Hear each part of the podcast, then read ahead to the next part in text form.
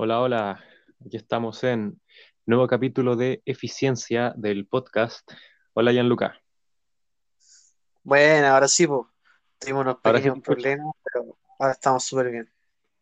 Vale, vale. Hemos estado un poquito perdidos el último tiempo, ya que igual las ocupaciones, cosas de la universidad también, y, y estuvimos pensando en un tema. Hoy día sale tema interesante, también un poquito polémico, pero vamos a tratar de abarcarlo tanto desde lo que nosotros conocemos, desde lo que nos hemos informado y también un poquito de nuestra opinión.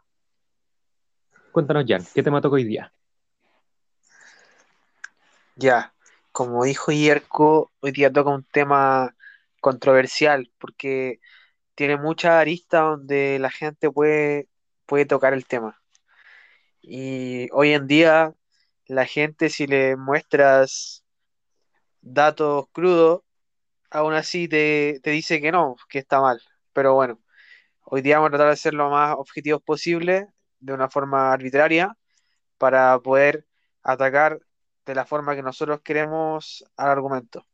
Y el tema de hoy es el transport o mujeres trans incluyéndose en el deporte femenino. Esto quiere decir mujeres, o sea, mujeres que por forma natural están en un deporte y viene una persona que, que antes fue hombre. Quiere decir que tuvo una transición al género femenino. Y con ello se mete en su deporte, en su disciplina deportiva y puede estar a la par que las mismas féminas. Entonces, eso es lo que vamos a tratar hoy día. Y vamos a desglosarlo partiendo por Yerko, que Yerko tiene la minuta, tiene la pauta, la tiene bien ahí estructurada y vamos a partir.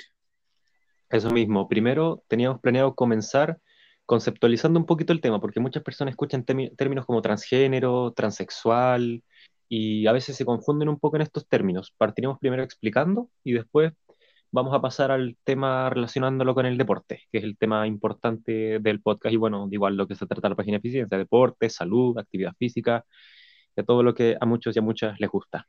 Bueno, transgénero es una persona que, por ejemplo, eh, una persona que nació como un hombre, pero que en cierto momento de su vida se siente como una, como una mujer o como una niña.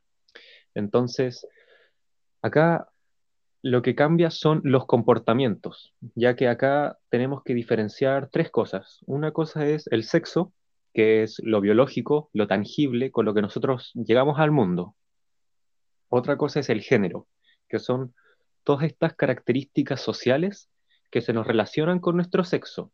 Muchas cosas que, bueno, en mi opinión, quizá no deberían eh, ser muy aceptadas. Bueno, igual en el mundo actual se están cuestionando bastante ese tipo de cosas como hombre, agresividad, mujer, lo suave, eh, hombre azul, mujer rosado, hombre pelo corto, mujer pelo largo, ¿vale?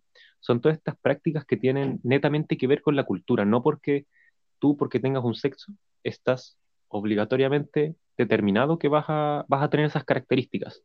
Son de algún modo imposiciones y también influencias las que nos van direccionando hacia esas características. Entonces tú puedes decir, no, yo, yo sé que a mí me gusta tener el pelo corto porque yo soy hombre y a mí siempre me gusta tener el pelo corto. Sí, puede que tengas razón, pero la sociedad influye mucho, directa e indirectamente. Y la, otro, la otra cosa es la orientación sexual, que es diferente a sexo y género. La orientación sexual tiene que ver con tus gustos, con qué es lo que tú deseas romántica y sexualmente. Puede, por ejemplo, haber un hombre que eh, se siente atraído por una mujer romántica y sexualmente, o quizá el caso contrario, no sé, una mujer que también se siente atraída, pero por su mismo sexo. Entonces, la orientación sexual no tiene que ver netamente con el sexo o el género. Puede haber un hombre que tiene sexo masculino, pero su género, él se siente femenino, pero aún así le gustan las mujeres, ¿vale? Entonces hay que diferenciar ese tipo de contextos. Y también la diferencia entre transgénero y transexual es que transgénero tiene que ver con, con, los comportamientos, con las características que vienen incorporadas en lo social y cómo tú decides de algún modo cambiarlas personalmente. Y transexual tiene que ver cuando tú cambias tu cuerpo, cuando tú te modificas para pasar de hombre a mujer, cuando tú te haces una operación, porque tiene que ver con lo sexual, con el, con el sexo en sí, con los genitales.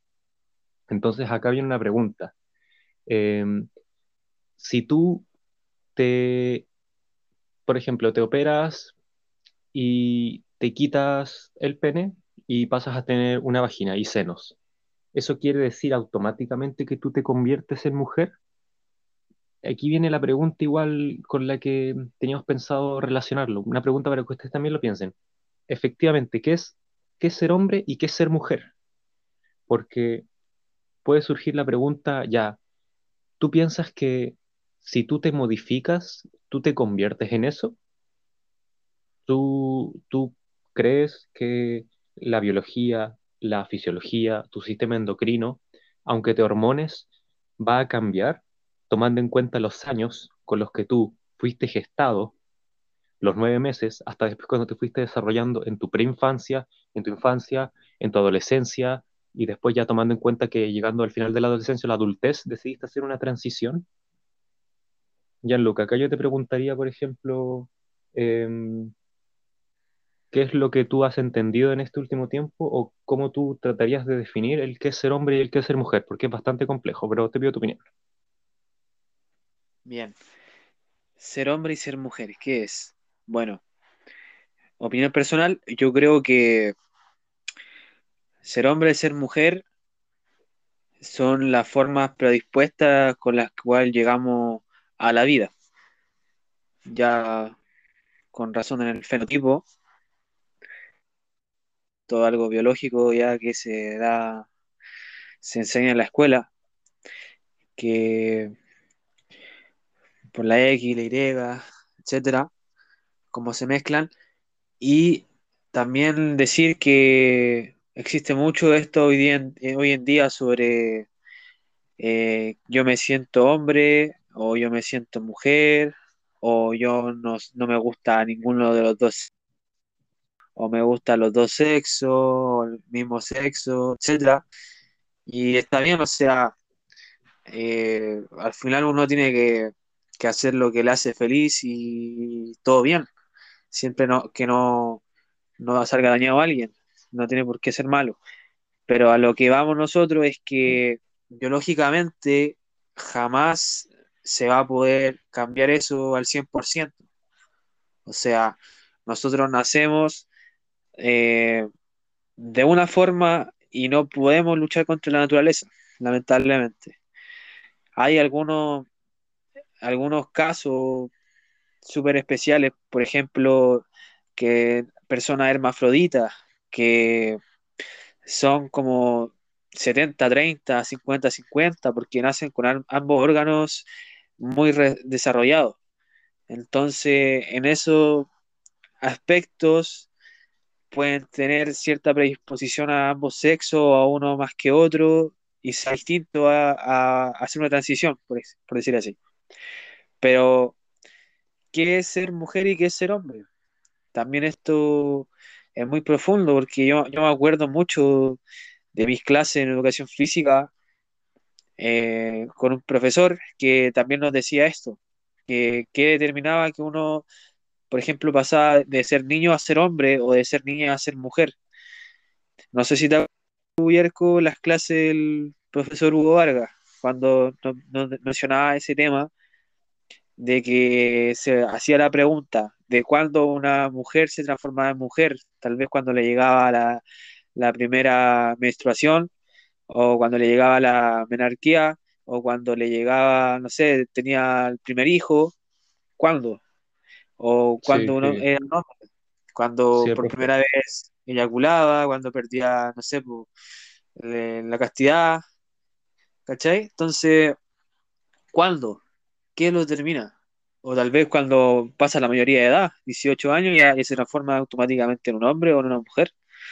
Entonces, es un tema ambiguo muy, muy subjetivo porque también tiene que ver mucho en la maduración sexual y etcétera. Bueno, esa pues es mi opinión. Ahí, em, el problema es que las corrientes actuales lo relacionan todo como que es todo ideológico, como es que es todo social, que fuera toda una construcción. Y sí, pues, bien, hay unas cosas que se construyen, que es el género, que es son las prácticas. Una cosa muy evidente, por ejemplo, hombres en Escocia que usan falda. Son hombres, no se cuestiona su masculinidad, pero por ejemplo acá más, más en la zona Latinoamérica se cuestiona mucho las personas, hombres que usan falda, y dicen como ah, tú eres relacionado con lo femenino y ese tipo de cosas. Entonces, em, el sexo tiene su proceso de maduración, pero el género no tiene en sí un proceso de maduración porque es totalmente social. No es como que tú cuando niño, si, si te sientes como un hombre, cuando chiquitito te gustaban los camiones y después cuando grande vas a ser camionero. No, no, no va por ese lado. Son netamente prácticas. Entonces, a mí lo que me ha incomodado en el último tiempo es que las corrientes tratan de, por ejemplo, ya, está el binarismo. El binarismo es esta postura tradicional de género hombre y género mujer y eso es todo. Y el no binarismo son, por ejemplo, estas, estas corrientes o estas personas que dicen que hay personas que pueden sentirse hombres y mujeres al mismo tiempo.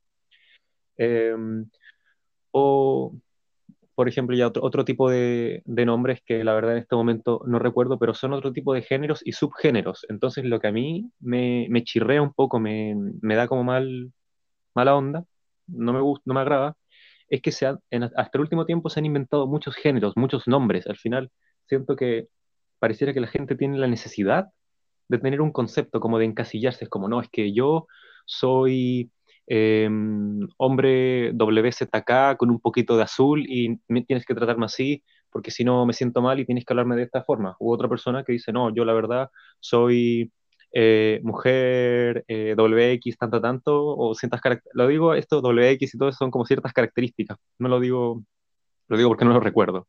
Entonces al final inventan tantos conceptos que me ha dado un poquito de dolor de cabeza, porque tienes que aprenderte un montón de cosas y para cada término tienes que hablar distinto y es un poquito enredado. Entonces, em, yo el último tiempo me he informado sobre el tema del género y llegué al fin algo que para mí resultó ser la solución, que es el abolicionismo de género, que significa que el sexo se mantiene porque es algo con lo que tú naces, pero el género se destruye. ¿Por qué? Porque el género es algo totalmente social y que cambia según la cultura. Entonces no es algo totalmente, o sea, obviamente es real, pero no, no es como duradero, no es como la, la única verdad. Entonces, creo que es más fácil eliminar el género y que cada uno tenga su propio nombre. A mí, la verdad, ya a esta altura me da lo mismo si alguien me dice, oh, tú eres hombre, tú eres mujer. Y yo, la verdad es que me da lo mismo. Yo soy yerco, tengo sexo masculino y me comporto de acuerdo a como yo me siento más cómodo. Pero no necesito usar un nombre, ni sentirme diferente, ni que me traten de una manera distinta.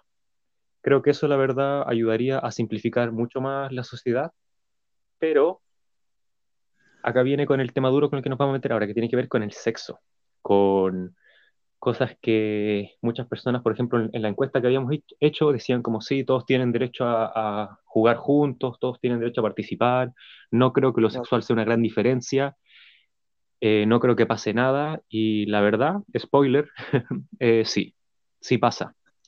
Yo antes también tenía el mismo pensamiento, por ahí por el 2000 17, 18, decía, no, si todos tenemos derecho a, hacer lo que sea, a jugar en la categoría que sea, pero hay cosas que no se pueden cambiar y hay hechos que han ocurrido en el pasado que siempre van a estar ahí, en, nuestro interior, hablando fisiológica, endocrinamente hablando, pensando en el interior, si sí, me explico. Así que vamos a pasar ahora al tema del deporte. Estamos tocando este tema porque en el último tiempo, o bueno, sí, más o menos en el último tiempo, el Comité Olímpico ya hizo oficial el tema de que van a haber personas trans compitiendo. Entonces, em, lo que sucede es que los, las mujeres trans, que en su pasado eran hombres, están sometiéndose a, un, eh, a una modificación hormonal para de alguna manera ser mujeres.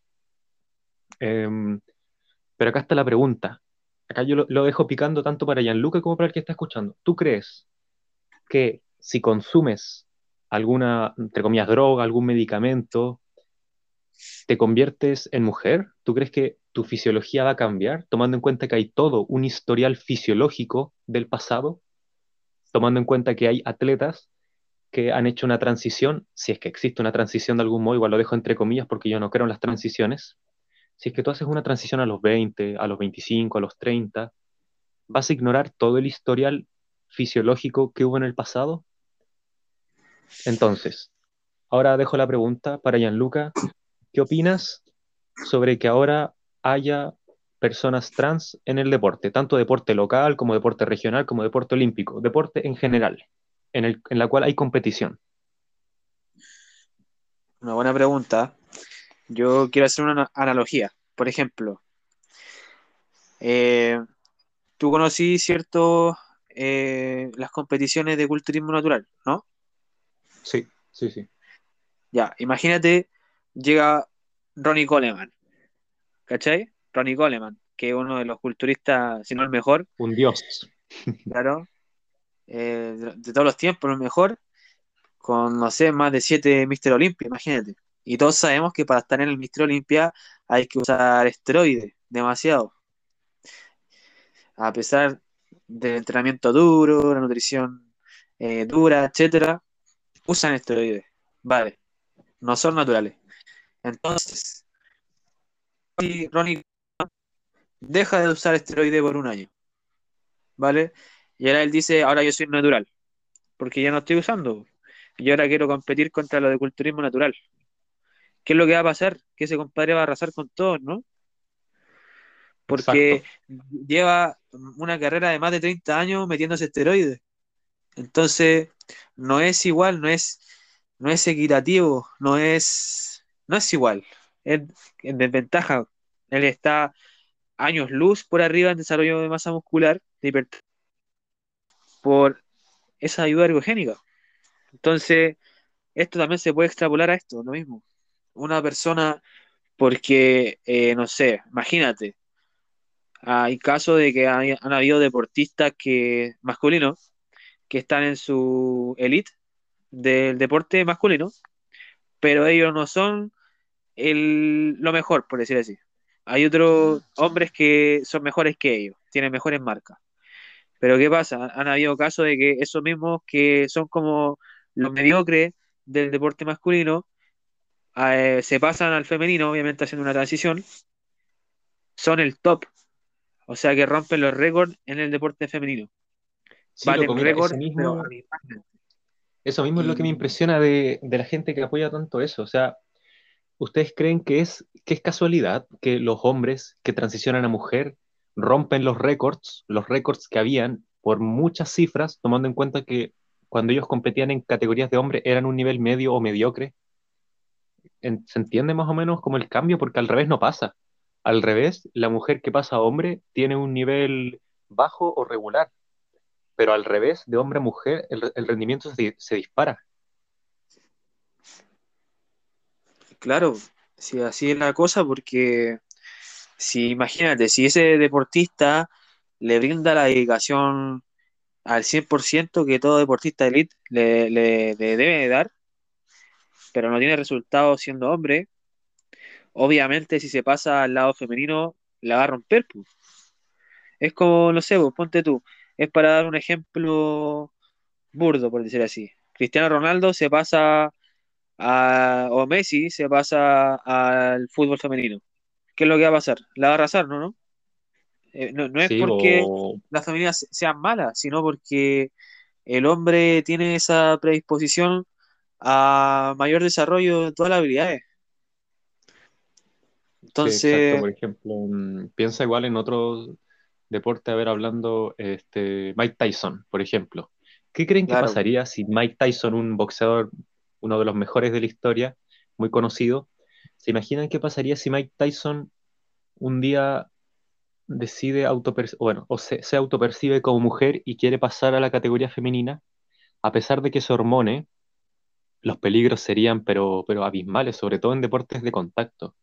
Pero también, ojo, ustedes pueden decir ya deportes de contacto porque hay golpe y todo el tema, pero en otros deportes en los que no, no, tampoco. O sea, yo lo, planteo así, en cualquier deporte donde pueda haber un factor físico, em, ese tipo de, ese tipo de, personas trans no deberían, yo creo que no deberían estar, porque es peligroso.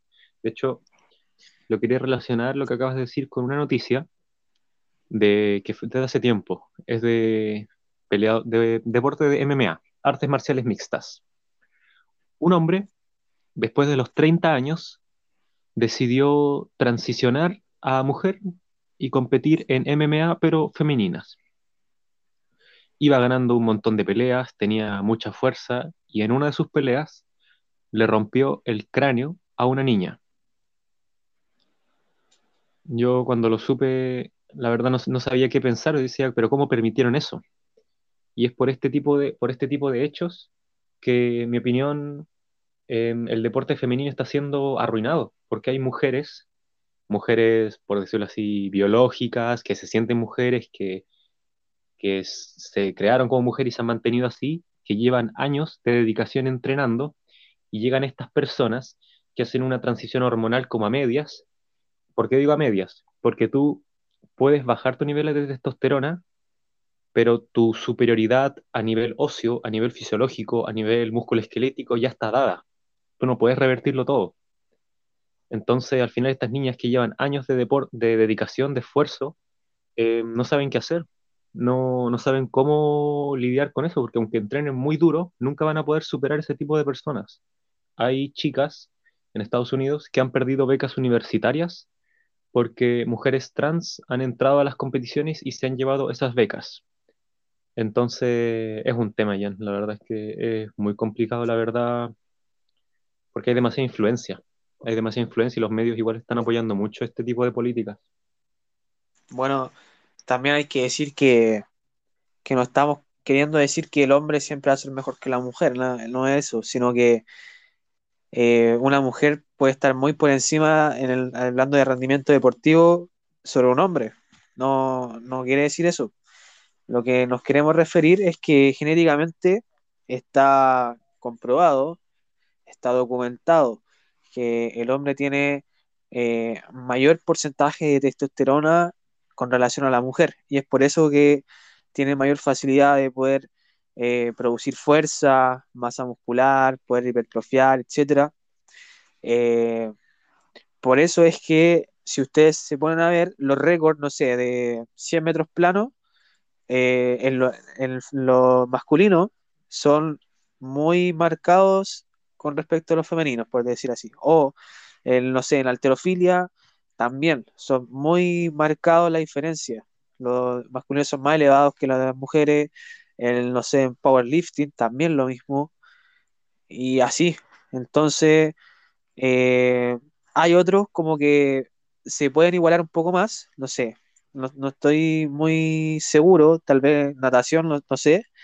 También pueden ser otros que no sean tanto de habilidades físicas, eh, por decir así, o tal vez como algunos de precisión, tal vez, que puede ser que sea más, más equiparado, no sé, trabajos de equipo, no, no, me, no, no sé, puede ser eh, tal vez hockey, algunos así, pero lo que yo quiero como entregar como mensaje es que si un hombre elite, así, elite, del deporte masculino, se quiere pasar al deporte femenino porque se siente mujer, va a alterar de, cierta manera el rendimiento y el techo límite de del deporte femenino de esa liga.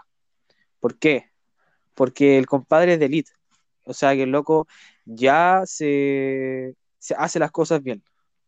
Come bien, duerme bien, entrena bien. Entonces el loco tiene todo para poder arrasar porque tiene la varita mágica de la predisposición genética ya sabemos, testosterona, fuerza, hipertrofia, masa muscular, etcétera, potencia, velocidad, todo eso. Y es así de simple. Si al final em, el debate está entre la moralidad de, que tienen el derecho también de poder eh, competir libremente, y es verdad, eh, tienen el derecho de poder competir, pero el problema es que también van a, a poder a pasar a llevar los derechos de las otras personas que es sobre la competencia sana. Entonces, quieren, eh, quieren aludir al derecho de inclusión, pero están pasando a llevar el derecho de igualdad. No sé si me explico. Sí, pues, sí, al final ponen, ponen por encima una cosa por otra. Al final prefieren incluirlas porque la inclusión es como lo que la lleva, pero están arruinando el desempeño y el futuro de la carrera de muchas mujeres.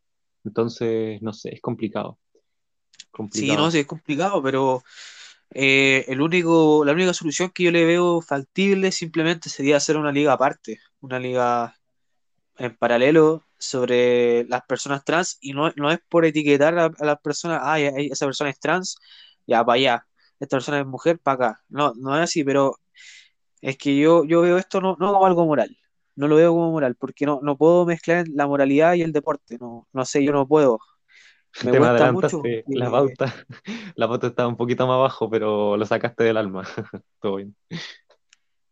Sorry, es que es verdad porque eh, creo que no son cosas que se puedan mezclar. Por ejemplo, el deporte es muy objetivo porque es ganar, perder, sumar puntos, marcar un gol. A eso me refiero. Sí, por pues, loco. Y lo otro es cómo se siente la persona. O sea, no. Sorry, pero no puedo preocuparme de eso. Hay que preocuparse del rendimiento. Entonces es un poco así. Pero obviamente tiene el derecho y yo creo, y mucha gente también en Instagram dijo esa misma idea, que simplemente tienen que hacer una liga aparte eh, con la gente que tenga su misma cantidad de testosterona, porque la verdad es que por más que, como tú dijiste, por más que le quiten y le baje la testosterona, le pongan más estrógeno, etcétera, ya tiene la base armada. Y los cambios no son significativos. Em, lo mismo, opino lo mismo que te habías dicho. La verdad, cuando, cuando empecé a informarme del tema, yo dije como, bueno, la única solución es que se cree una categoría trans porque las cosas no van a resultar em, de esta manera. De esta manera, por ejemplo, las, las mujeres que transicionen a hombres, sí van a poder competir, pero van a mantener rendimientos ahí. Ahí, porque aún así, los, los hay hombres que son los mejores y han superado a un montón de hombres que han sido muy buenos, como por ejemplo, no sé, Brock Lesnar de la UFC, que es uno de los tipos más fuertes y ha peleado con muchos y les ha ganado a varios. Bueno, no sé si a tantos, pero, pero se conoce que es muy fuerte. Eh, entonces, igual, otra cosa que también asume el comité y también asume la sociedad es que las personas trans existen. Ahí igual está como el problema ideológico. Si es que existen o no existen. Yo, opinión personal, por favor no me maten. Yo creo que trans o transición o algo así no existe porque yo creo que tú nunca transicionas. Yo creo, es como si tú te tomas un, medicamento de corticoides y eso modifica un poquito tu salud y después vuelves a estar bien. ¿Se entiende? Como, como que tú estés consumiendo constantemente un medicamento no te convierte en, en algo así. No sé si, si me explico. Como que no... Yo creo que si el día de mañana que no creo, porque nuestra, nuestra evolución no ha dado para eso, si el día de mañana una persona puede cambiar de sexo de manera natural, con, no sé, qué sé yo, meditación, alguna planta del Himalaya, no sé, estoy inventando, si el día de mañana se puede hacer de manera natural, ahí claramente me, voy, a tener que, voy pedir disculpas y decir que sí, porque sí existe la transición, porque pasar a trans es totalmente real. Pero si tú tienes que pedirle a un médico que te saque una parte y que te ponga otra y que después estés tomando medicamentos toda tu vida, yo lo dejo como pregunta. ¿Ustedes creen que eso es, eso es natural? ¿Eso es normal? ¿Eso es sostenible? Porque al final estas personas que transicionan tienen que estar consumiendo medicamentos de por vida. Obviamente es su decisión, yo no me meto en su decisión, pero me incomoda que usen conceptos que yo considero que no son verdaderos, que no son propios de tus características ya habiendo explicado igual que yo no creo en el género de hombre o mujer, yo creo solamente en que uno nace con, ciertos genes y que el género al final uno lo va eligiendo, que el género no es algo bastante mm, moldeable en estos tiempos. Uno elige, uno elige con qué se viste, uno elige cómo habla, uno elige cómo se mueve por la vida, uno elige sus gustos. Y la categoría trans creo que es la única solución que va a haber, porque si no se hace, van a haber muchas mujeres que van a quedar por abajo y no van a ser reconocidas como se merecen por sus esfuerzos y méritos. Y eso, la verdad no, no sé qué más podría agregar. Sí, yo también eh, hablar sobre eso también, porque yo, y yo creo que tú y yo no tenemos nada contra las personas trans, pues, obviamente. No, no, para nada, para nada, si no es de malo, no es de malo, es solamente eh, cómo nosotros analizamos el tema y tratamos de llegar a una solución. Por eso, nosotros hablamos sobre el tema, sobre cómo podría, cómo podría realizarse sin afectar a nadie, por ejemplo. Porque si se incorpora a las mujeres trans, ¿a quién afecta? Obviamente estamos siendo en los casos que se han dado a conocer, porque también puede ser que se haya incorporado una mujer trans y haya pasado desapercibida, así también puede ser. Si no, no, porque tenga mayor predisposición, quiere decir que siempre va a arrasar. Pero bueno, eh, hablando de los temas que ha marcado, sí causa una desventaja y marca una diferencia enorme. Entonces, ¿quién pasa a llevar? ¿Quién son las personas que son más afectadas? Las mujeres que venían trabajando desde antes. Entonces, ¿qué se puede hacer para poder permitir que esas mujeres no sean afectadas y las mujeres trans puedan seguir compitiendo? Hacer una liga aparte. Una liga aparte es, lo único. No, no existe otra manera. ¿Por qué? Porque se va a alterar de cierta manera, porque esas personas, mujeres trans, están medicándose constantemente y, y eso es ya una diferencia con respecto a las otras que están de forma natural sin estar eh, interviniéndose con fármacos. Entonces, sí, bueno, eh, opino lo mismo. Yo creo que si que tomaste la, decisión de transicionar a cierto punto, em, hagámoslo justo y compite con personas que también han transicionado, personas que son iguales a ti. No, no personas que tienen otras características o tú sabes que van a tener otro rendimiento. Porque, insisto, no es casualidad que las mujeres trans estén rompiendo récords que las mujeres biológicas jamás han podido romper. Entonces, como para que les haga sentido los hechos. Claro, porque simplemente es igualdad de condiciones, nada más. Buscar la igualdad de condiciones. Por ejemplo, ¿por qué hay una liga de culturismo natural y una liga de culturismo de élite? Se llama, porque no, se llama culturista topado, obviamente. Sí, porque son distintos. ¿Por qué?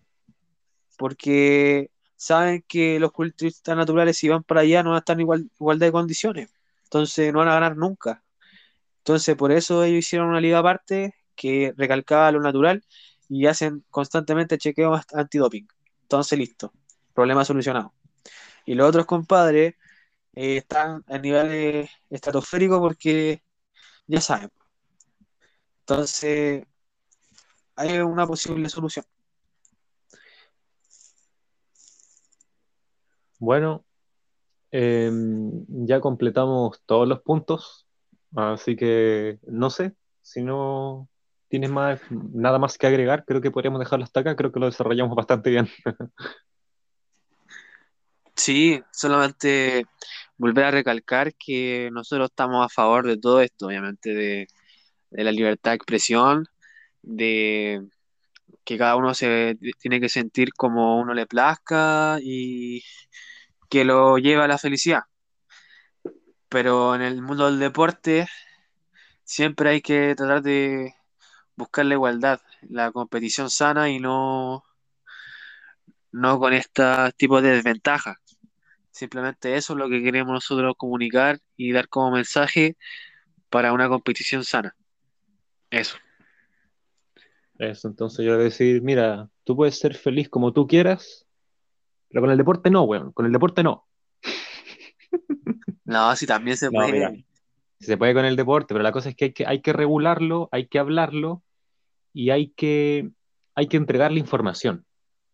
Porque hay mucha gente que, que no tiene toda esta información a la mano. Y eso, nada más que añadir. Eso, y si se nos olvidó algo, Eh, se nos olvidó, sorry. Y, y eso, bueno, mañana se viene post, mañana se viene también este capítulo, lo vamos a publicar mañana. Y eso, pues, estaríamos para la próxima, ¿no?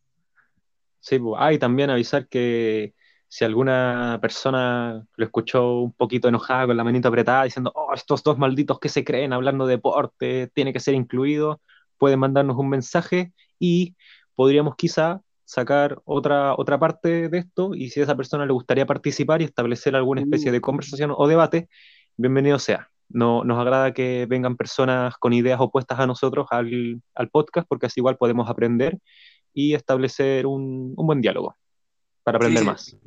nosotros estamos abiertos a todos, nuestra postura definitiva, simplemente es lo que nos muestra eh, la documentación y los datos nada más. Pero si alguien puede poder eh, redebatir esto eh, y nos puede a nosotros convencer, vamos a estar siempre dispuestos al diálogo, no hay problema. Nosotros no estamos acá de mala leche, como dicen los españoles. Sí, pues al final tratamos de establecer dos puntos. Por una parte, entregar información verídica y por otra parte, establecer una conversación en base a esa información y también nuestra opinión. Así es. Ya, ¿Vale? no la vamos más creo que lo dejamos hasta acá. Ya, pues, nos estamos viendo para la próxima. Sí, sí. Ya, entonces nos vemos. Un saludo a todos y manténganse siempre activos. Súper. Chao, chao.